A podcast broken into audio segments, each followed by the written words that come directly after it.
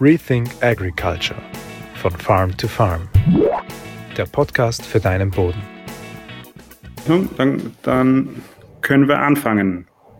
Also, hallo, herzlich willkommen, Lutz Decker, Landwirt aus Niedersachsen, aus der Hildesheimer Börde, betreibt dort einen Ackerbaubetrieb ähm, mit Milchviehhaltung und angeschlossener Biogasanlage. Ich freue mich, dass du dir Zeit nimmst, Lutz. Vielleicht äh, erzählst du mal, wie dein Betrieb aufgestellt ist, was er wirklich genau macht.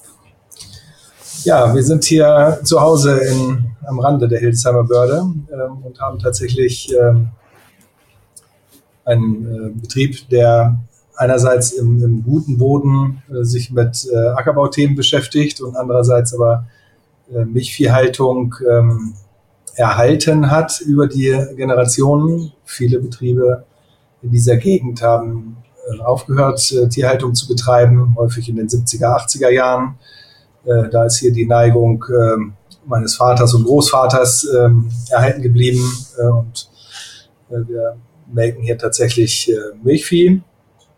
Randgebiete ist aber Börde deshalb oder ist auch deshalb ein ausschlaggebender Punkt, weil nördlich von uns entlang des Mittellandkanals ähm, schwerer Tongürtel äh, beheimatet ist und äh, dort äh, natürliche Grünlandflächen zur Verfügung stehen. Und das ist die Grundlage eigentlich für die Wiederkäuerfütterung, ähm, ja, zumindest in, in Teilen äh, unseres Betriebes. Wir ähm, bewirtschaften etwa 240 Hektar landwirtschaftliche Fläche, davon 80 Hektar Grünland und ähm, haben im Betrieb äh, 270 Milchkühe und die weibliche Nachzucht, arbeiten äh, in einem intensiven Produktionssystem, Stallhaltung, äh, Milchviehhaltung äh, mit einem sehr hohen Leistungsniveau. Wir werden in diesem Jahr äh, die Herdenleistung äh, von 14.000 Liter erreichen. Ähm, und da kommt uns unser Standort ähm, entgegen, weil wir unseren Ackerfutterbau eben mit sehr guten Bedingungen, ertragreich, sehr gleichmäßigen Qualitäten ähm, darstellen können.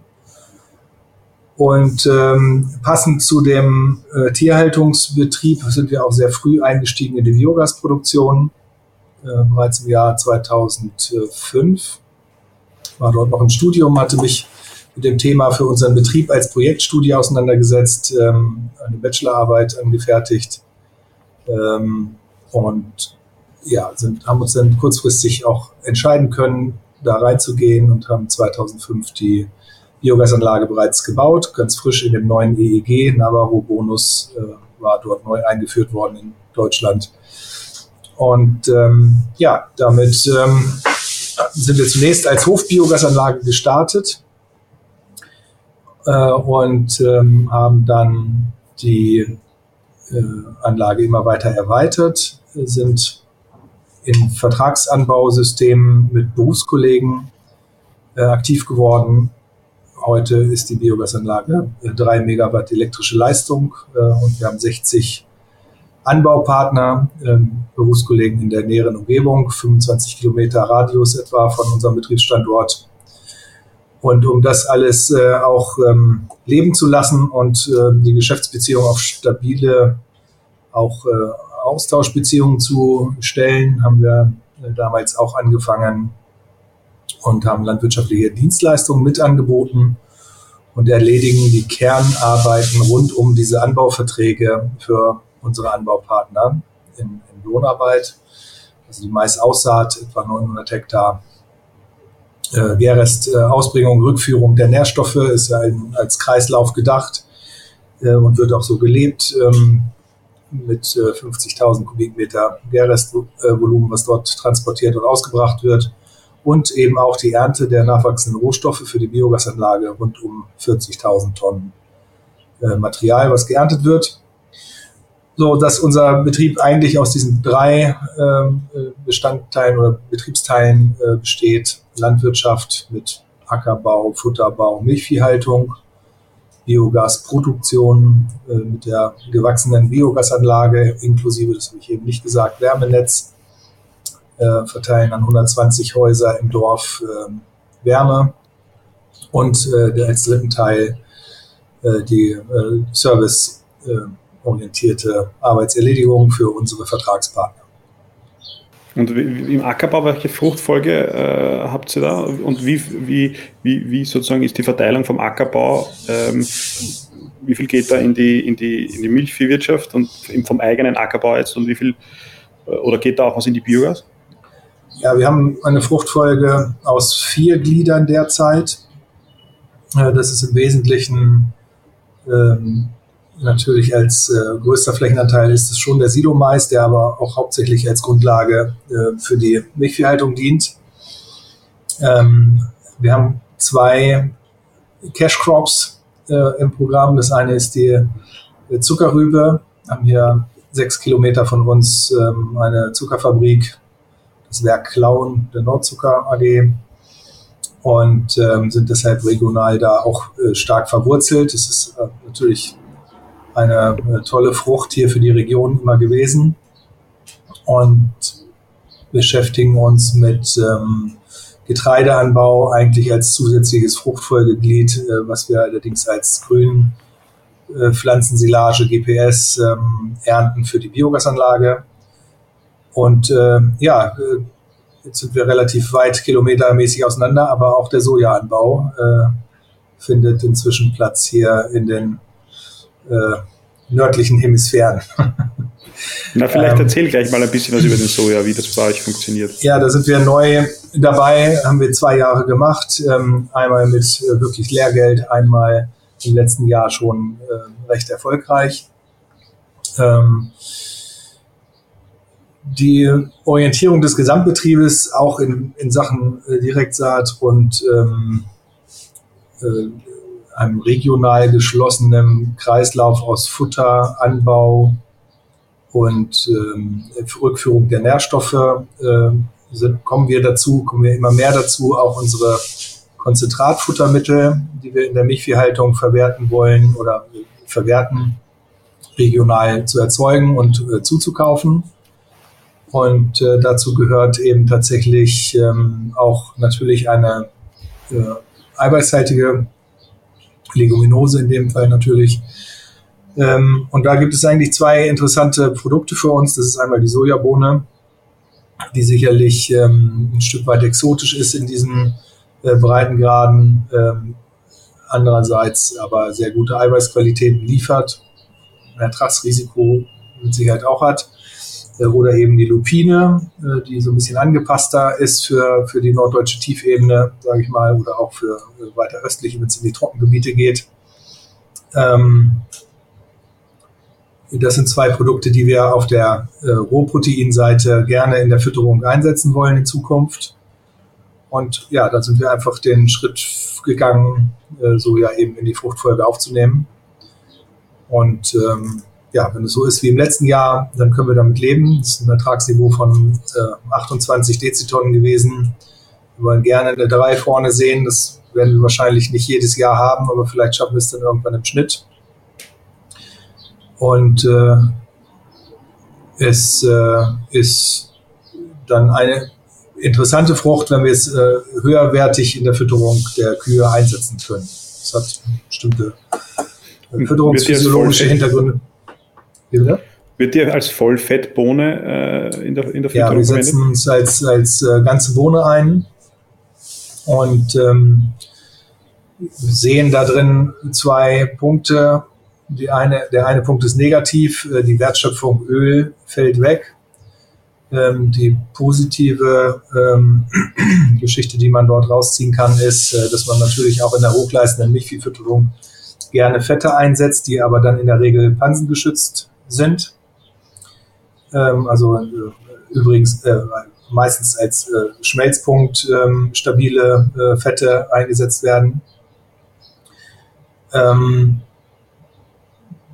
wir können auch ein Sojaöl in den hinteren Verdauungstrakt der Kühe verlagern zum Verdauungszeitpunkt, wenn wir es schaffen, die Sojabohne, ich sag mal, aufzubereiten wie eine gehackte Mandel ähm, dann haben wir zellgebundenes Öl, was im Pansen nicht verdaubar ist oder zumindest nicht äh, so schnell verdaubar ist und äh, haben einen Effekt wie eine Brausetablette, ähm, die quasi innerhalb von 24 Stunden sich auflöst in der enzymatischen ähm, Verwertung. Und äh, diese, dieser Brausetabletteneffekt führt dazu, dass wir pansengeschütztes Fett bekommen, obwohl es als Öl in der Zelle äh, eigentlich vorne schon drin ist, aber äh, nach hinten hin transportiert wird. Und dann haben wir einen Mehrwert, äh, wo wir wieder mit Futtermitteln konkurrieren, die diese Eigenschaften haben. Äh, und dann können wir ähm, äh, Erlöse anbieten, auch für unsere Berufskollegen, für den Sojaanbau, die dann wiederum konkurrenzfähig sind betriebswirtschaftlich. Also wir sind dann im Preisbereich oberhalb von 50 Euro und dann können wir Hektarerlöse darstellen, die interessant sind. Und du hast ja das äh, angesprochen, da, äh, kurz jetzt auch gerade, dass ihr, dass ihr ähm, am Weg zu Direktsaat, also äh, zu dem System Direktsaat vielleicht auch seid oder zumindest technisch da schon arbeitet. Äh, kannst du da auch mal ganz allgemein drüber sprechen und dann vielleicht auf die Sojabohne eingehen, wie ihr das im Betrieb macht? Ja, wir haben 2019 äh, den Umschwung gemacht, ähm, vollständig äh, auf Direktsaat zu wechseln. Ähm, es ist äh, sicherlich ein gewagter und auch ähm, umfassender Schritt gewesen. Wir haben es äh, nicht in kleineren Schritten oder Fruchtfolgeanteilen gemacht, sondern tatsächlich ähm, von 0 auf 100 Prozent. Und äh, wenn ich äh, manchmal einen Vortrag über dieses Thema halte, dann sage ich, wie wird man vom flügenden Intensivtierhalter zum Direktseher. Das ist unter Umständen ein weiter Weg. Wir haben viele Punkte, die dagegen sprechen. Äh, wir sind als, als rinderhaltender Betrieb eben auch Raufutterlastig natürlich unterwegs. Das heißt, wir transportieren große Mengen pro Hektar an äh, Ernteprodukt weg vom Feld. Bei Mais zum Beispiel in der Herbsternte, zumindest mit einem gewissen Wetterrisiko. Und ähm, bringen große Mengen Gülle und Gärreste wieder zurück zum Feld. Irgendwo fahren diese Fahrzeuge. Also wir haben äh, auch eine Belastung von Böden, die Produktionssystem bedingt äh, da ist, weil einfach 100 Tonnen oder mehr pro Hektar bewegt werden pro Jahr. Äh, das ist natürlich anders, als ob ich drei oder vier Tonnen äh, Raps äh, von der Fläche hole und da natürlich viel weniger Belastung ähm, auch im, im, Massentransport habe. Und ähm, ja, wir haben uns trotzdem diesen Weg für diesen Weg entschieden, weil wir aus einer Situation, ähm, wo wir selber äh, Mangelerscheinungen, Anzeichen in Maisbeständen beobachten konnten, bei einer Düngung, die dafür unverdächtig sein sollte oder müsste, nach, ähm, nach normalem äh, Auffassungsgabe äh, des Düngeregimes. Und ähm, also es lagen offenbar Ungleichgewichte vor. Und vor dem Zusammenhang habe ich mich zunächst mit, mit Kinsey auseinandergesetzt und im Rahmen von Kinsey ähm, kommt man am Ende zu den Oberackerversuchen äh, thematisch. Und wenn man bei Oberacker angekommen ist, dann hat man auf einmal ertrags- und qualitätsvergleichende Untersuchungen zwischen einem Flug- und einem Direktsaatsystem. Und äh, über diesen Gedankensprung sind wir dann tatsächlich zur Direktsaat gekommen und haben eine Drillmaschine angeschafft, um überhaupt die Möglichkeit zu haben, unter unseren Bedingungen sehr gute Böden, die natürlich auch dann und wann ähm, unter trockenen Bedingungen auch fest werden, also wo größere ähm, Eindringwiderstände zu überwinden sind, ähm, tatsächlich eine platzierte, gut platzierte Direktsaat zu äh, etablieren oder um, umsetzen zu können. Und sind dann ins kalte Wasser gesprungen, so kann man das sagen.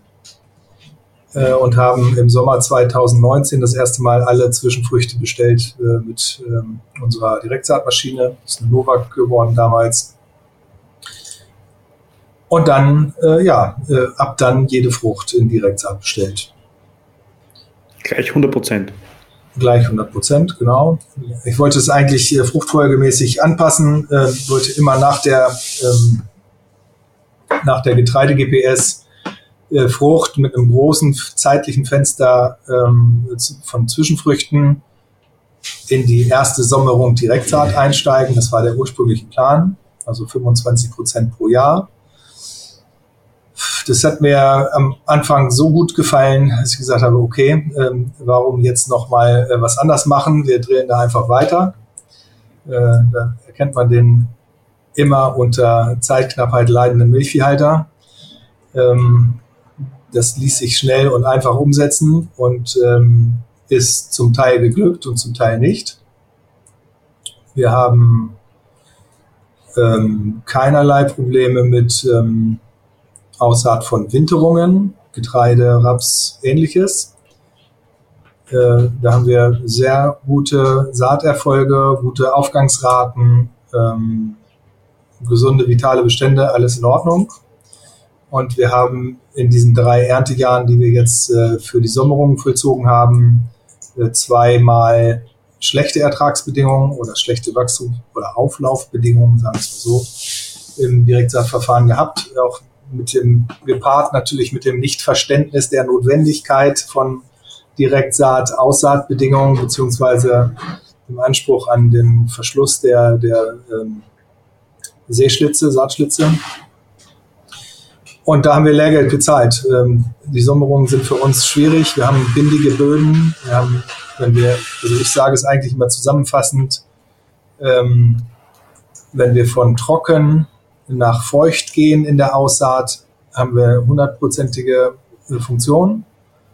Und wenn wir von feucht nach trocken gehen, ähm, dann ähm, haben wir immer das Problem, dass wir Schlitze aufklaffend haben äh, und gegebenenfalls schlechte Keimbedingungen oder auch Zutritt von Schnecken, ähm, auch im Rübenbereich schon mal äh, Moosknopfkäfer, also äh, Bissspuren an den, an den äh, Keimen, äh, Keimen äh, so dass äh, wir dort Pflanzenausfälle hatten. Und da müssen wir einfach ja, besser äh, darauf achten äh, und einkalkulieren, wie der Witterungsverlauf ist oder die Technik so anpassen, dass wir äh, diese, dieses Aufklaffen, dieses Aufziehen durch den bindigen, tonhaltigen Boden im Bankett zwischen den Saatreihen, der dann schrumpfend ist und im Grunde genommen jede Art von Schlitz äh, aufzieht bis zu ein, anderthalb Zentimeter. Und dann tatsächlich auch, also im, in einem Jahr hatten wir einen massiven Trockenschaden dabei und im anderen Jahr hatten wir eher einen Zutritt von, von äh, Schnecken, die Rübenkeimlinge zum Beispiel geschädigt oder einfach abgebissen haben. Und dann natürlich eine Schnecke, die in, in einem offenen Schlitz von äh, Keimling zu Keimling äh, gerät, hat natürlich in einer Nacht einen Riesenschaden äh, produziert und äh, ja, das müssen wir abstellen. Das ist unsere ja. Herausforderung. Und mit welcher Technik macht sie die Zuckerrübe und den Mais? Ähm, wir haben das bislang alles mit der Novak gemacht. Auch ähm, die Zuckerrübe. Auch die Zuckerrübe, genau. Ähm, Im ersten Jahr hatte ich es äh, halbiert, Hälfte flachen Mulchsaat, Hälfte Direktsaat Novak. Ähm, habe zusätzlich aber Horsch-Technik im Betrieb, kann also auch switchen, kommt immer ein bisschen auf die Bedingungen an. Also wir haben beim Mais haben wir das Problem, wenn wir geerntete Zwischenfrüchte haben für äh, die Milchviehfütterung, also im Grünroggenbestand, Grünroggenmischkulturen sind das in der Regel, ähm, dann haben wir die Situation, dass wir einen relativ blanken Acker haben mit einem nur 5, 6, 7 Zentimeter langen Stoppel, also direkter Sonnen, äh, direkte Sonneneinwirkung auf die Saatreihe mit entsprechend negativen Folgen. Immer wenn wir die Zwischenfrucht nicht geerntet haben, sondern in der Aussaat gewalzt haben, dann haben wir die Beschattung, dann haben wir dieses Problem nicht. Aber äh, die Nutzung gibt dann eben den, der Futterbedarf des Tierbestandes vor. Also müssen wir, Entschuldigung, müssen wir die äh, Nutzungs- oder die, die Aussaatbedingungen dem anpassen. Das, und das heißt, ähm, nur damit ich das ein bisschen verstehe, ich, äh, ich, ich finde das hochspannend und dass, dass ihr das, wie, wie ihr das hinkriegt. Also da fahren äh, nach der, nach der äh, äh Grünschnittroggenernte fahren, fahren da eben massig äh, die, die Erntekette drüber und dann kommt direkt danach äh, mit, wird mit der, mit der Direktsämaschine das hineingebaut. Ohne, und, und, das, und das äh, ist auch kein Thema mit, dass es dann zu trocken ist oder so, äh, sondern es waren nur Aufgangprobleme. naja, das Thema hat man immer. Nicht? Ähm, also zwei von fünf Jahren haben wir Probleme mit einer mit zu trockenen Bedingungen im Bereich der Jungpflanzenentwicklung. Ähm, also früher war alles besser, nicht? Auch die, äh, die Niederschläge im Mai. ähm, die, also uns fehlt ein bisschen der für das Verfahren Zweitfrucht äh, Mais, oder es ist ja nur eine, naja, es ist eine Zwischenfruchtnutze, es ist keine echte mhm. Zweitfrucht, es ist ja nicht ein GPS-Getreide mit Körnerreife und dann noch eine Zweitfrucht hinterher, so extrem ist es ja nicht. Aber die, die Zwischenfruchtvornutzung ähm, führt in, also als größten negativen Aspekt äh, neben dem Verbrauch für die Bildung der Biomasse äh, einfach zu dem ungeschützten, weitgehend ungeschützten äh, äh, sonnenbeschienenen Saatschlitz. Das ist unser Hauptmanko, äh, äh, was wir dann haben. Neben den trockenen Bedingungen dann den direkten, die direkte Sonneneinwirkung und wenn dann eben, das hatten wir ja alles äh, auch in den letzten Jahren, wenn wir am 5. Mai 30 Grad Wärme haben und trockenen Ostwindlage äh, dazu haben über mehrere Tage, dann haben wir eben so austrocknende Bedingungen alleine durch die Anlockerung der, des Saatschlitzes, dass dort der Bereich völlig trocken fällt. So, also im besten Falle regnet es auch in der Direktsaat nach äh, Aussaat. Ja, äh, äh. ich meine, bei uns in der Region, wenn das gemacht wird, das, genau das dann wird erst einmal äh, gepflügt, die das, die das machen äh, und beregnen dann. Also die, haben die, die machen das äh, dort, wo sie beregnen, aber wir haben andere Niederschlags, äh, ähm, anderen Niederschlag. Was ich ähm, noch, noch, noch, noch verstehen will, ist, wie sind das mit den, also von, der, von, von, von den Fahrspuren, also Bodenstruktur-Thematik gibt es gar nicht, das kriegt, das kriegt man hin?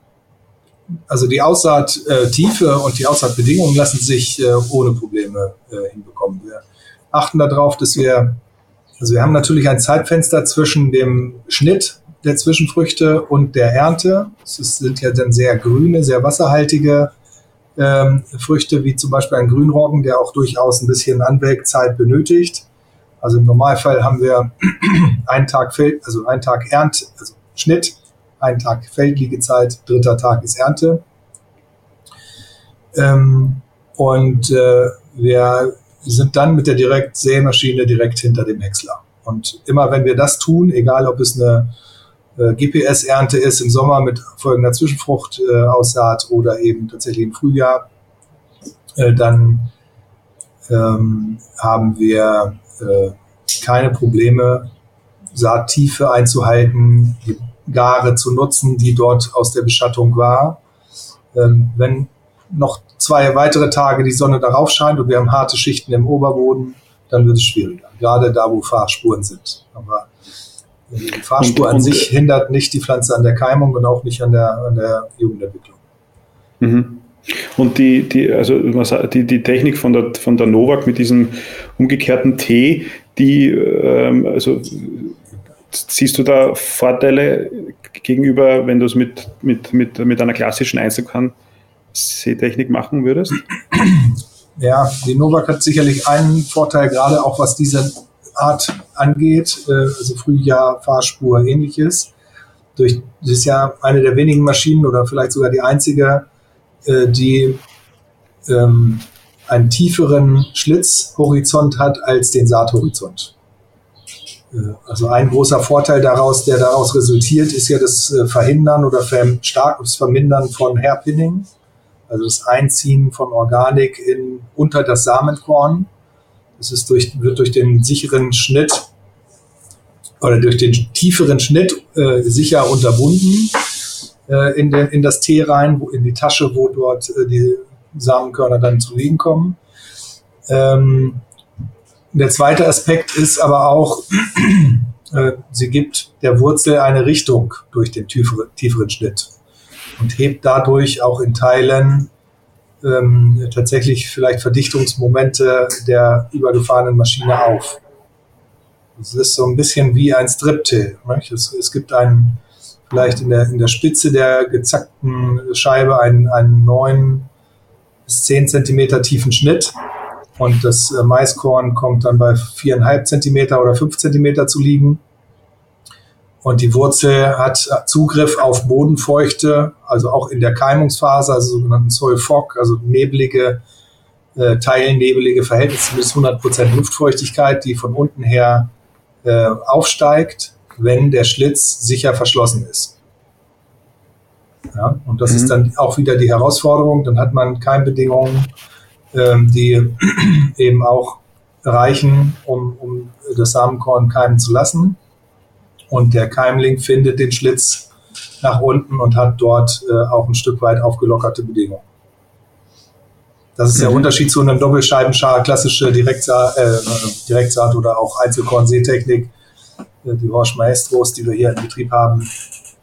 Ähm, den könnte ich das auch, aber da hätte ich ähm, eben Hairpinning-Thematiken und ähm, mir fehlt dieser Anschluss nach unten. Und, aber die, der, der aufklaffende Seeschlitz, das hat das Problem, das ist quasi noch nicht gelöst. Das, das, ist, äh, das, das ist sozusagen, wenn du das zusammenfassen müsstest, das größte Problem, das noch zu lösen gilt, das noch zu lösen gilt. Wir haben zu diesem Jahr, also die kommende Aussaat, werden wir mit ähm, sogenannten Thompson Wheels hinten ähm, als Verschlussscheiben äh, arbeiten. Das heißt, wir werden nochmal ähm, links und rechts neben dem Seeschlitz einen, einen zweiten Schnitt, zweiten Schlitz äh, oder eine Lockerung vornehmen. Äh, und das ist ja, weiß nicht, ob du es kennst, sternförmige, ähm, metallausgeschnittene äh, Schließmechanismen oder Werkzeuge, die einfach dort aus meiner Sicht einen Entlastungsschnitt ähm, machen, sodass die, die Kraft, die aus dem Bankett sowieso entstehen wird, wenn wir trockene Bedingungen haben, eben nicht den eigentlichen Saatschlitz, die Feinerde oberhalb des Samenkorns öffnen kann, sondern äh, dann so wie eine Dehnungsfuge oder wie man das auch immer nennen will, äh, im Grunde genommen den Bereich, den weichen Bereich vergrößert, sodass es nicht unmittelbar aufklaffen kann. Mhm, okay. Und, und wie ist die Vereinzelung bei den Kulturen? Ähm also Mais und, und Zuckerrübe gegangen? War das zufriedenstellend? Das ist ein Kompromiss. ähm, die Vereinzelung in der Novak ist hinten über äh, den Rotor im, äh, unter dem Seetank eigentlich äh, in der Funktion genauso wie früher eine Einzel mechanische Einzelkornseemaschine vielleicht im Zuckerrübenbereich funktioniert hat. Also äh, Aussparungen in, der, in dem Rotor, wo genau eine äh, Saatpille reinpasst, die dann über einen Kamm an einer bestimmten Position sicher ausgestriffen wird. Das Ergebnis der Vereinzelung unter dem Rotor ist nach alter, nicht 100% präziser Auffassung her erstmal gegeben. Und dann folgt allerdings ein pneumatischer Transportweg, bei einer 6-Meter-Maschine, so wie wir sie haben, ähm, äh, sind das ja bis zu drei Meter nach außen ähm, in teilweise waagerechter äh, äh, Bewegungsrichtung. Ähm, das verschlechtert das Ergebnis. Also der Kompromiss, den die Novak dort mit der Vereinzelung eingeht, ist, wie viel bringt mir der tiefere Schnitt, die Vermeidung von Hairpinning, gerade im, im, im Zustand großer Zwischenfruchtbestände äh, im Verhältnis zur Exaktheit der Vereinzelung einer professionellen Einzelkorn-Seemaschine. Und bisher haben wir uns äh, größtenteils dafür entschieden, diesen Kompromiss der nicht guten Vereinzelung ähm, einzugehen und die Fähigkeit, Saatgut ähm, auch in Fahrspur belastete ähm, äh, Bereiche äh, sicher einzubringen. Also, ne, also überhaupt erstmal das Korn sicher in die Erde zu bekommen, Herdpinning mhm. auszuschließen, war uns wichtiger bei, äh, als die exakte Verteilung des Einzelkorns. Wenn wir, also eigentlich ist unsere äh, Prognose oder die Sichtweise so, äh, wenn wir die ersten drei Jahre äh, der Umstellung oder vier oder fünf gut absolviert haben, dann beobachten wir gängigere Böden, die vorher viel, viel mehr zur, zur harten Oberfläche und zu widrigen äh, Bedingungen äh, geführt haben, äh, unter trockenen Bedingungen besonders. Äh, ich kann mir vorstellen, dass, dass die normale Doppelscheiben Einzelkorntechnik wieder ins Spiel kommt, wenn wir einfach ähm, in diesem Fluss sind, dass wir gute Bodenbedingungen haben. Mhm. Also am Anfang die Widerstände erstmal brechen, mit, auch mit massiven Schadruckmöglichkeiten der Maschine. Erstmal die Körner in die Erde bekommen und ähm, auf die Vereinzelung verzichten und später wieder exakter werden. Das ist eigentlich so die mhm. Sichtweise. Jetzt ist, jetzt ist ja die Zuckerrübenernte auch nicht gerade oder abhängig von den Bedingungen, aber oft nicht sehr schonend. Äh, das, was kommt üblicherweise, was ist die Frucht, die nach der Zuckerrübe kommt und wie läuft das ab? Ähm, bisher hatten wir die Fruchtfolge so einsortiert, dass wir grundsätzlich nach der Zuckerrübe ähm, unser Getreide GPS angebaut haben. Und zwar eine Frührodung äh, Zuckerrübe schon Ende September mit bisher zumindest immer ähm, guten Aussaatbedingungen für das Getreide, also ohne Niederschläge, äh, ohne niederschlagsbedingte Wartezeiten, also direkt quasi auch hinter dem Roder mit sehr gutem Erfolg äh, für die Getreidebestände. Das kann man nicht anders sagen. Man sieht diesen Ständen nicht an, äh, dass dort ein Rübenroder gefahren ist, ähm, dass dort überhaupt auf Bodenbearbeitung verzichtet wurde. Es ist kein Unterschied, weder im Bereich der Ausfahrtstrecke zum Rübenhaufen noch irgendwas. Wenn man an, an dem Tag äh, das absolviert, bevor abgetrocknete, verhärtete Fahrspuren entstehen, hat man sehr, sehr gute Möglichkeiten, normale Getreidebestände zu etablieren, ohne Kompromisse. Das heißt, da also, wird auch direkt nach dem Roder. Ja, am gesehen. Tag des Rodens, also zwei, drei Stunden Vorsprung und dann ist die Drehmaschine da. Ähm, wir stellen das jetzt um. ähm, wir nehmen die Getreidefrucht vor die Zuckerrübe in das Erntejahr zuvor weil wir äh, den Zuckerrübenanbau bisher in, in Planting Green, also grüne Winterzwischenfrüchte ausgeführt haben. Ähm, das ist schwierig. Äh, wir werden ähm, auf abfrierende Zwischenfruchtbestände gehen, die nach dem GPS-Getreide im Juli, Anfang Juli bereits gesät werden, um dann äh, sichere große äh, Biomassebildung mit sicherem Abfrieren zu haben um dann die Zuckerrübenaussaat klassisch, also vielleicht dann in dem Zuge sogar auch mit, mit äh, Einzelkornseetechnik wieder äh, umzusetzen. Also klassisches Direktsaatverfahren, abgefrorene Zwischenfrucht. Und ähm, werden nach der Zuckerrübe auch ein, ein Grünroggen ähm, äh, etablieren, den wir wahrscheinlich über, über eine Schleuderstreutechnik ähm, in die Rübenbestände streuen wollen und dann den Roder dort rüberfahren und die Aussaat nach dem Rübenroder nicht mehr vornehmen wollen, sondern einfach eine Winterbegrünung dort einbringen und dann, je nachdem wie der Roggenbestand ist, ähm, entweder mit einer Sojabohne oder mit einem Mais folgen in den Roggenbestand. Im besten mhm. Falle als Blending Green. Äh, das funktioniert dann wiederum sicher. Und äh, das Blended Green habt ihr, habt ihr das auch bei Mais äh, so gemacht? Ja. Mhm. Okay. Und, und hat es da andere äh, Erfahrungen gegeben, was jetzt das, das Schließen der Seerille, weil, weil der Boden nicht so abtrocknen kann, wie, wie nach genau. ist? Eigentlich durchgehend unproblematisch dann gewesen, mal abgesehen von einer gewissen Verzögerung, weil natürlich die Erwärmung dann nochmal äh, gebremst ist und die Jugendentwicklung und die Keimung zumindest verzögert abläuft, aber ohne äh, größere äh, Pflanzenausfälle. Mhm. Also das und, ist eher ein sicheres Verfahren. Und das wird äh, nach der Aussaat mit, äh, mit, äh, mit Totalherbizid äh, abgespritzt? Ja, oder direkt vor Aussaat, wenn man dann die stehenden ähm, Heime noch vollständig hat, ohne dass man gegenseitige Beschattungsbedingungen hat. Mhm. Ne? Nach der Aussaat sind, liegen einfach natürlich auch Heime quer, die man dann vielleicht nicht mehr trifft. Und wie, wie geht es euch oder wie ist, wie, was ist die, wie ist die Strategie mit der, äh, mit der Düngung dieser, also insbesondere jetzt der Silomaisbestände, was Stickstoffdüngung betrifft und, und in Kombination mit, mit euren Wirtschaftsdüngern? Ja, wir sind natürlich sehr wirtschaftsdüngeraffin, haben äh, den kompletten Nährstoffkreislauf im Betrieb. Äh, wir düngen grundsätzlich jede, deshalb haben wir auch eine gewisse Tendenz zur winterharten Zwischenfrucht. Äh, wir düngen jede Zwischenfrucht im Frühjahr an mit einer Gärrestgabe. Äh, und ähm, die zweite Gärrestgabe, zum Beispiel im Silomaisanbau, erfolgt dann in den Maisbestand.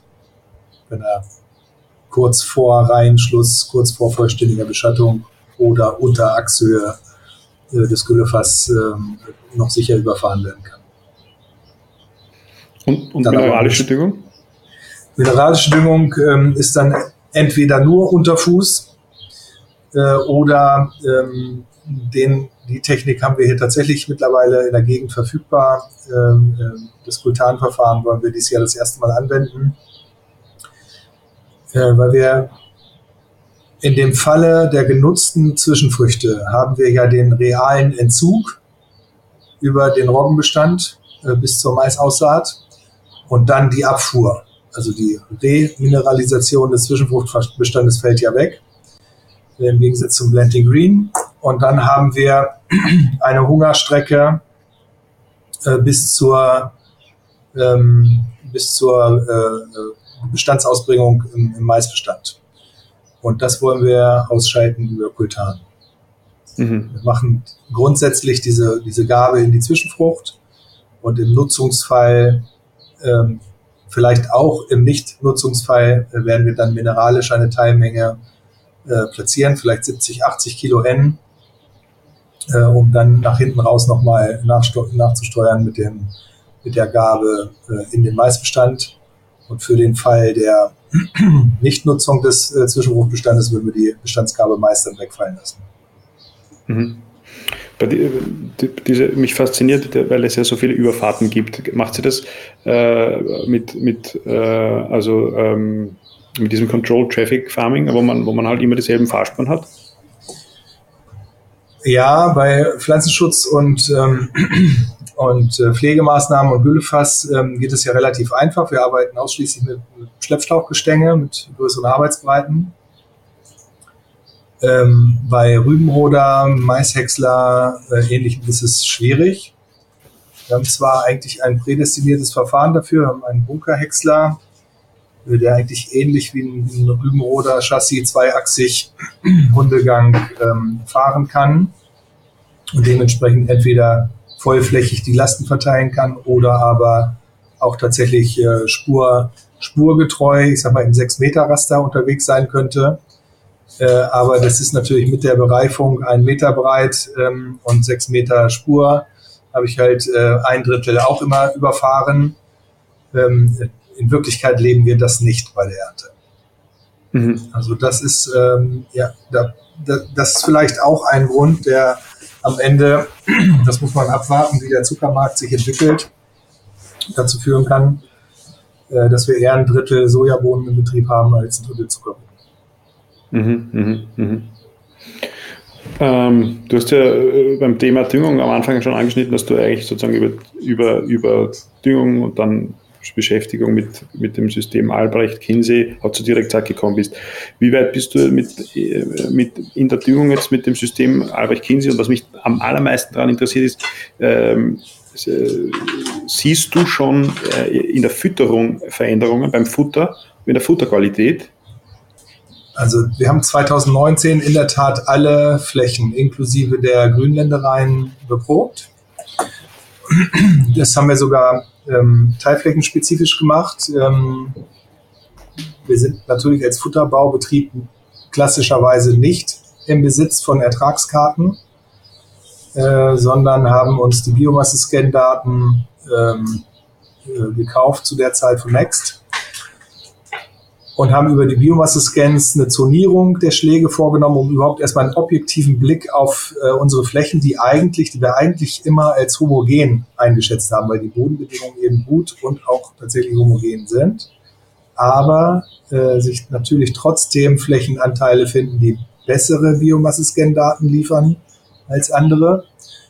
Und äh, diese Proben oder diese Teilschläge Teilbereiche haben wir, diese Zonierungen haben wir getrennt untersucht und dann auch getrennt aufgedüngt und zwar vollständig in einem Jahr. Äh, also alles, was Spurenelemente sind, haben wir äh, der Güllegabe äh, beigemengt in einem Feldrandcontainer mit ähm, Umpumpstrom dort eingebracht und äh, diese Mengen dort ähm, mit dem Güllefass ausgebracht. Äh, Schwefelgabe äh, war auch zum Teil hoch, auch äh, einmalig äh, angewendet. Und äh, unser Dauerthema ist Kalk, Calcium. Wir haben hier durch die Zuckerfabriksnähe und Unwissenheit und also falscher Einordnung, so könnte man es wahrscheinlich sagen, über die letzten Generationen. Das sind ja sehr lange Zeiträume, in denen das äh, passiert ist. Ähm, von über 80 Prozent. 83, 84, in der Spitze 85 Prozent Kalziumsättigung am Austauscher. Das ist unsere Daueraufgabe. Ähm, da gibt es noch eine, eine Zweitgeschichte sozusagen. Wir haben im Bereich der Biogasanlage einen Gerest-Eindampfer, der mit einer Schwefelsäuredosierung im Gerest arbeitet, um Ammoniak äh, in Ammoniumform gebunden zu halten in der Flüssigkeit und damit Wasser zu verdunsten. Äh, wir kriegen quasi aus unserer eigenen Anlage ein, ein, eine Schwefeldüngung als permanente Beigabe über die zugegebene Schwefelsäure und darüber haben wir ein gutes ähm, Austreibpotenzial von äh, Calcium. Wir sind jetzt im vierten Jahr im Bereich von 78 bis äh, 80 Prozent, also haben die 80 überschritten nach unten, unterschritten. Ähm, und sehen das eigentlich als Chance günstiger, also relativ günstig äh, äh, unsere Kalziumsättigung nach unten zu bringen. Und damit die, die Austauscherkapazitäten wieder besser zu nutzen für das, was man sie eigentlich braucht. Also wir haben diese ähm, Maßnahmen umgesetzt. Ähm, Calcium ist ein Dauerthema. Wir düngen Magnesium verstärkt nach. Schwefel haben wir über unser Gerest äh, quasi als Gratisgabe dazu. Und ähm, auf der Futterseite haben wir gute Ergebnisse. Mir fehlt äh, ein bisschen die, die Wiederkehr der Leguminosen in den Grünlandflächen. Das sehen wir so nicht. Äh, das ist ja so die, die Ansage aus der äh, Kupfer-Kobalt-Molybden-Fraktion, dass Leguminosen oder Leguminosen äh, sich etablieren in Dauergrünlandbeständen und sich auch halten.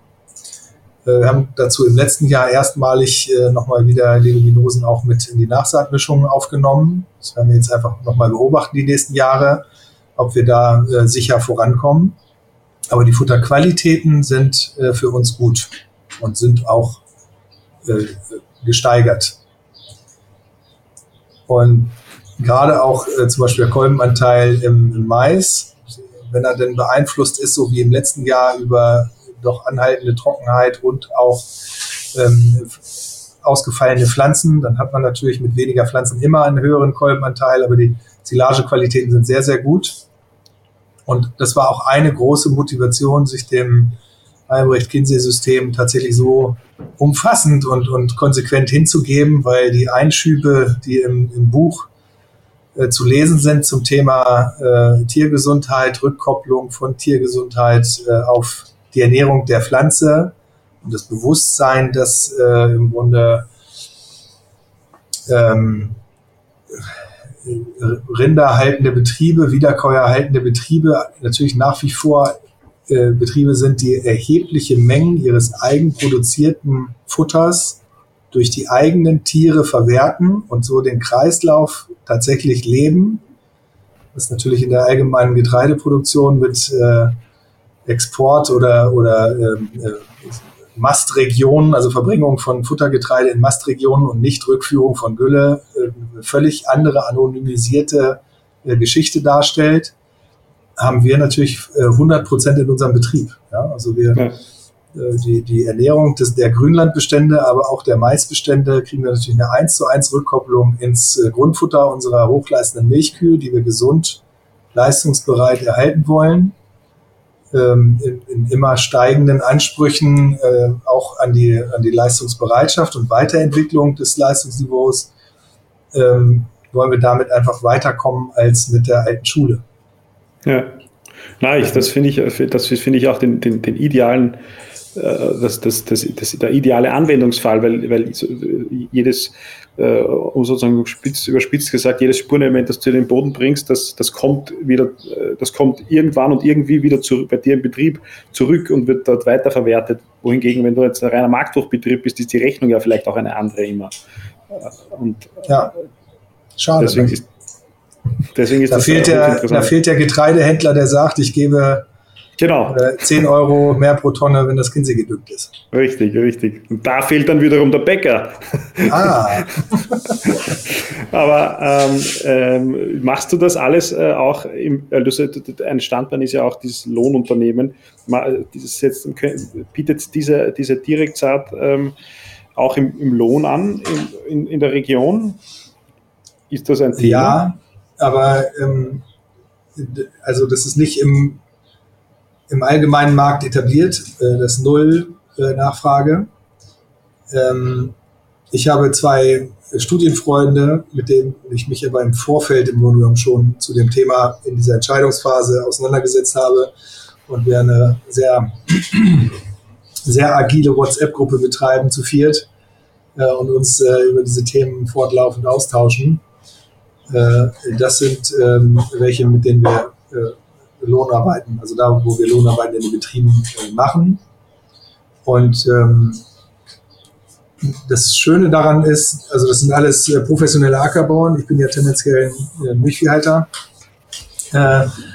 Und das sind alles Standorte hier auch im Bereich der Hildesheimer Börde, die ein bisschen milder sind als bei uns, die Bodenverhältnisse. Also klein Tückchen leichter, äh, da sind diese Probleme des öffnenden Schlitzes bei weitem nicht so ausgeprägt wie bei uns. Das ist natürlich auch immer die Frage der Überfahrung, all diese Geschichten, die du auch schon angesprochen hast, ähm, die wir ähm, bei uns im Betrieb einfach stärker zu berücksichtigen und stärker zu bekämpfen haben, ähm, ein Stück weit. Aber sehr, sehr schöne Ergebnisse dort auch erzielt wurden. Insbesondere auch bei den Winterungen. Winterungen, also äh, Weizenaussaat im November nach Körnermaisernte. Äh, tolle Ergebnisse, tolle Bestände, äh, aber auch Raps in, in Planting Green Verfahren, äh, Beisaaten. Also das ganze Portfolio eigentlich, was man sich unter Regenerative Agriculture, geänderten Sichtweisen, Permakultur, also in die bestehenden Bestände wieder die neue Hauptfrucht auszubringen, einzusehen tolle Ergebnisse und äh, sind da alle äh, sehr von beseelt. Und äh, ja, die zwei von den vier Betrieben haben auch eine Direktsaatmaschine angeschafft ähm, in diesem Jahr oder für das nächste Jahr. Und äh, ja, das ist ein, natürlich eine tolle Entwicklung, mhm. dass man sich in so einem Austausch regional über die zur Verfügungstellung in dem Fall äh, von Technik diesen Einstieg für andere Betriebe auch möglich machen kann und dann das auch noch diese Richtung nimmt, dass die sich aktiv entscheiden und sagen, komm, ich äh, kaufe mir jetzt auch eine, ich, ich mache das im, im großen Stil, äh, habe das vorher vielleicht in 25 Prozent meiner Fläche probiert und gehe jetzt äh, in Richtung 100 Prozent. Ja. Und, und aber siehst, sieht man, oder würdest du sagen, dass es da irgendwie eine, eine Korrelation gibt, je besser die Böden sind oder je besser die Bedingungen, desto weniger Bereitschaft besteht, äh, auf, auf, das System zu wechseln und in Richtung eben eines Direktsat Conservation Agriculture, Regenerative Agriculture, wie auch immer man das bezeichnen will, System zu wechseln. Ist das oder ist das? Ich denke schon. Ich denke schon, dass das einen erheblichen Einfluss hat äh, weil die Risikobereitschaft tendenziell abnimmt. Äh, es sind, stehen hohe Erträge auf dem Spiel. Und äh, erst die Botschaft, also wer denn dafür empfänglich ist oder sich dafür empfänglich gemacht hat, erntet das Gleiche oder mehr. Ähm, die kann im Grunde genommen dieses äh, Game changen, Game Changer sein, ähm, wenn es gelingt, ähm, auch auf einem hohen Ertragsstand, also Hochertragsstandort eben ähnliche Erträge oder höhere zu erzielen. Höhere ist vielleicht nicht, also höhere monetäre Erträge kann schon sein, weil einfach die Arbeitserledigung massiv schlank wird. Äh, das ist ja auch ursprünglich mal in den 80er Jahren, wer da über Direktsaat nachgedacht hat, hat immer vor dem Hintergrund der Kostenersparnis, äh, Arbeitserlegungskosten, aber eben auch Intensitätsreduktion nachgedacht. Das hat sich nicht durchgesetzt, insbesondere nicht auf den intensiven Standorten mit, mit guten Bedingungen.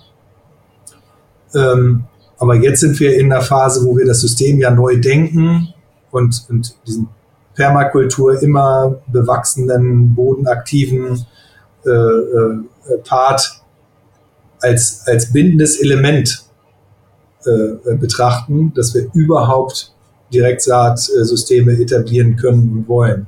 Also, dass wir quasi die, die biologische Aktivität dort mit einbeziehen, nicht nur die technische, physikalische, irgendwie Saatgut in, in Boden ohne weitere Bearbeitung abzulegen, sondern äh, das System biologisch zu fordern und zu fördern, äh, eben da Input-Senkung bei Output-Steigerungen oder zumindest konstanten Outputs äh, zu generieren. Ja. Das ist die Chance, die da drin steckt. Und dazu braucht man im Grunde genommen zwei, zwei Fähigkeiten. Äh, das eine ist äh, Saatgut durch eine beliebige Menge Organik in einen sauberen Bodenhorizont zu platzieren. Und die andere ist vielleicht noch ähm, dann die äh, Düngung dem auch anzupassen. Also wenn ich es schaffe, Mulchschichten dauerhaft zu etablieren, dann ist das sicherlich ähm, mindestens die Hälfte äh, der Strecke, die man zu gehen hat. Ähm, wenn ich dann durch die Mulchschicht noch hindurch eine Düngung platzieren kann, auch wiederum in wurzelnahen, sauberen Bodenhorizont, ohne das C zu N-Verhältnis an der Oberfläche zu versauen, kann man sagen. Also wenn ich äh, 100 Kilo Stickstoff gebe, und äh, ändere damit das äh, im Direktsaatsystem das, das C zu N-Verhältnis an der Oberfläche, dann wird relativ schnell meine Mulchschicht abgebaut sein und die N-Effizienz ist äh, für die Katz. Äh, wenn ich es aber mit dem Igelrad äh, durch die Organiklage bringe, äh, habe ich eine echte Chance, wirklich nährstoffeffizient zu werden, deutlich höhere N-Ausnutzungsgrade zu haben. In Deutschland sind rote Gebiete ein großes Thema, ähm, dass wir im Grunde genommen ohne weitere äh, negative Ertragsauswirkungen auf 20 Prozent der Düngermenge tatsächlich verzichten können bei gleichen Erträgen und Qualitäten. Und wenn das in den Köpfen ankommt, äh, dann bin ich, glaube ich, relativ zuversichtlich, dass das auch eine größere Verbreitung finden kann. Mhm. Na, da glaube ich auch. Und, umso, und ich finde es super und wichtig, dass du das ähm, dass du da mit dem, in der, mit der Tatsache, dass du da hier, ja, das muss man ja sagen, Pionierarbeit sozusagen in so einer Region leistest, dass du damit auch nach außen gehst und, und, und das äh, nach außen kommunizierst, das ist ja auch nicht selbstverständlich.